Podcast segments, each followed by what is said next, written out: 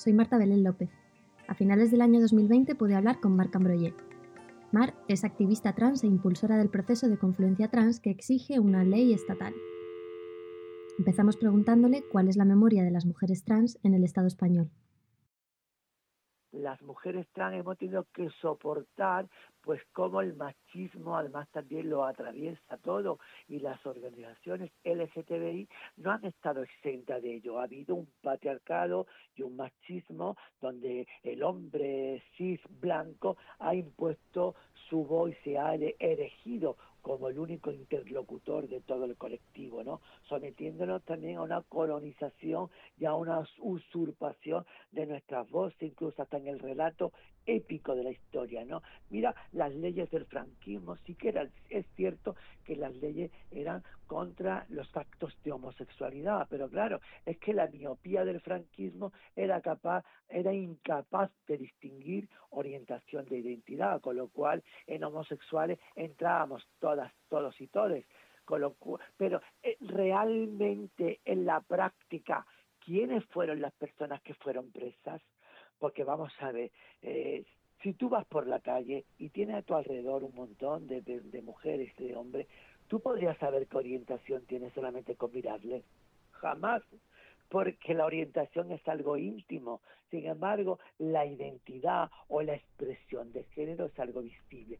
De lo cual yo desde mi propia experiencia vivida y como activista que empieza el activismo eh, en la época del franquismo hasta estos días, era el dictador, lo que le importaba era que una persona se acostara con otra. No, al dictador lo que le importaba, lo mismo aquí que en Chile, que en Argentina, que en México, es que no se violara la expresión de género, es que un hombre gay no fue la caricatura del macho como valor intrínseco a los valores viriles del movimiento. Y eso era lo que perseguía. Por eso esto lo pagaron los gays súper afeminados, las mujeres, que eran muy también una expresión de género muy masculina, y sobre todo las personas trans, porque para ellos eran hombres que desertaban para ser mujeres y eso era una ofensa para los valores del franquismo.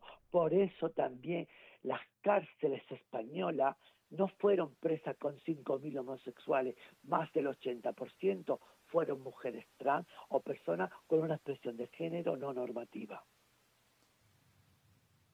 Mar es una mujer con largo recorrido en el activismo trans. Exige verdad, justicia y reparación para las personas trans que, pongo muchísima pasión, ¿no? Pero es que es cierto, mira, se hacen, a ver, hay hechos significativos dentro de, de, estos 42 años de democracia que han supuesto un hito y un avance en derechos sociales y civiles que tiene que ver mucho con los derechos y el respeto a la individualidad, como es el derecho al aborto, el derecho al divorcio, el derecho al matrimonio igualitario, pero han habido una asignatura pendiente que es un marco jurídico que garantice que la Constitución la Constitución ahora no es un paraguas que cobija a las personas trans, por eso es necesaria una ley específica para que esos derechos que están en la Carta Magna al final se cumplan para las personas trans.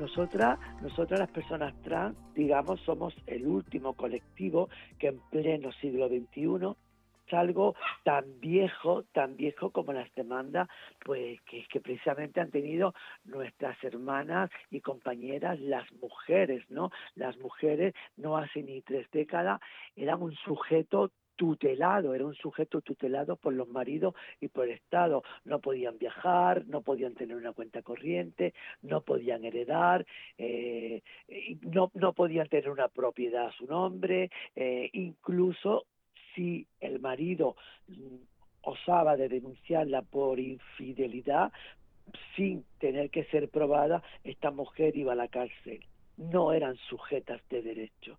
Es una misma situación análoga.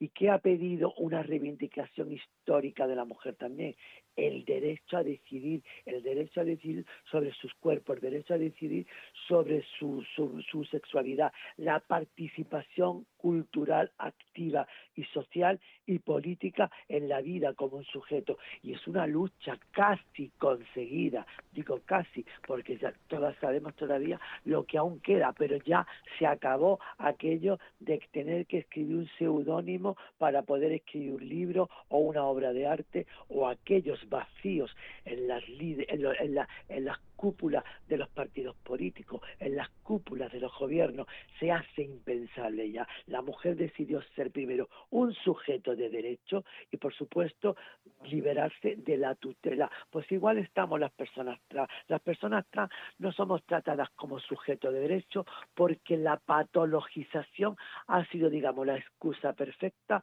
para, para vulnerar nuestros derechos más fundamentales. Hemos sido tuteladas por el Estado, tuteladas por la medicina. Y lo que la libre determinación del género es, nos vuelve a, nos considera sujetos de derecho y no objetos de la medicina.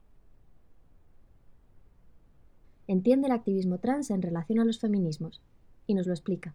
Y me gusta siempre fíjate tú, como mujer que además soy feminista, me gusta siempre también irme al análisis que, eh, que, que, han hecho las mujeres para y tan necesario para para después poderlo combatir no cuando las mujeres tuvieron que nombrar la discriminación que sufría dijeron en su análisis que es una discriminación estructural y es estructural porque es un mundo hecho por hombres pensado por hombres y solo para hombres y, una vez analizado esto, aquí viene ahora las estrategias de cómo subvertir, de cómo cambiar esta situación. Pues igual necesitamos las personas trans, hasta que nosotras, incluso nuestras aliadas, nuestros aliados, nuestros compañeros, no entiendan que la discriminación que sufren las personas trans también es una discriminación estructural. También nos ha hecho igualmente que hicieron con las mujeres. Desde esta perspectiva, patriarcal y machista se nos ha marginado, se nos ha expulsado a los márgenes de la cultura, del arte, de la participación en la vida política, de la participación en las instituciones. Por eso estamos como estamos, por eso estamos todavía, somos el último grupo humano ¿eh? por detrás de las mujeres, por detrás de las, de, la, de las personas negras, por detrás de las personas gitanas. Yo creo que el siglo XX fue el, siglo del avance en derechos de las mujeres, el siglo del avance en derechos de gays y lesbianas, y el siglo XXI es el siglo por los derechos de las personas trans.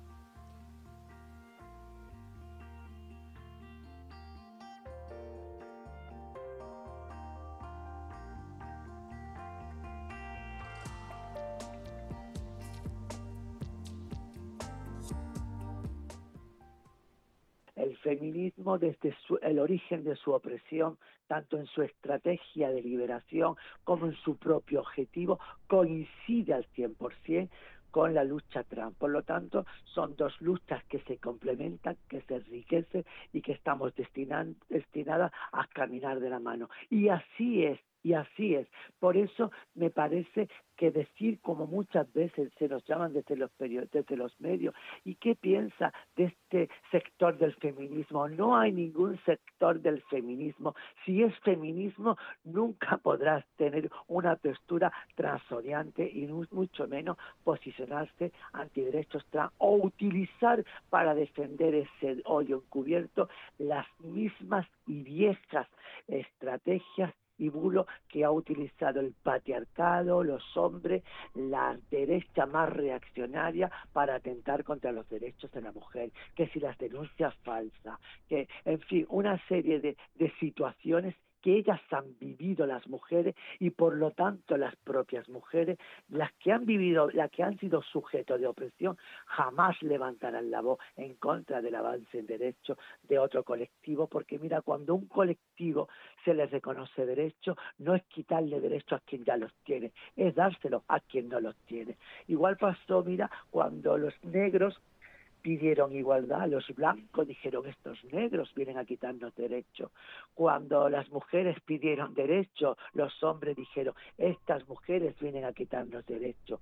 Igualmente pasa ahora con las personas trans. Cuando estamos pidiendo igualdad, pues hay un sector de mujeres que perversamente se esconden bajo las siglas del feminismo que como caballo de Troya va a corromperlo. Yo creo que el feminismo ha sido la, es la única ideología a nivel mundial que propone un orden social basado en la igualdad horizontal, en la igualdad entre todas las personas.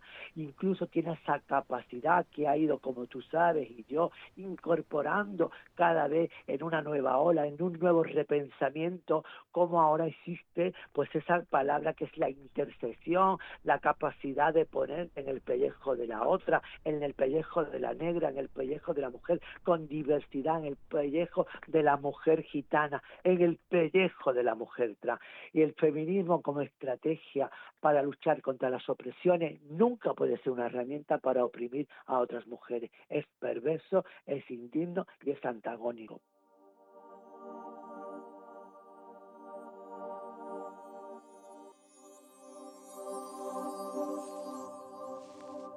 Has escuchado una producción de Rederas.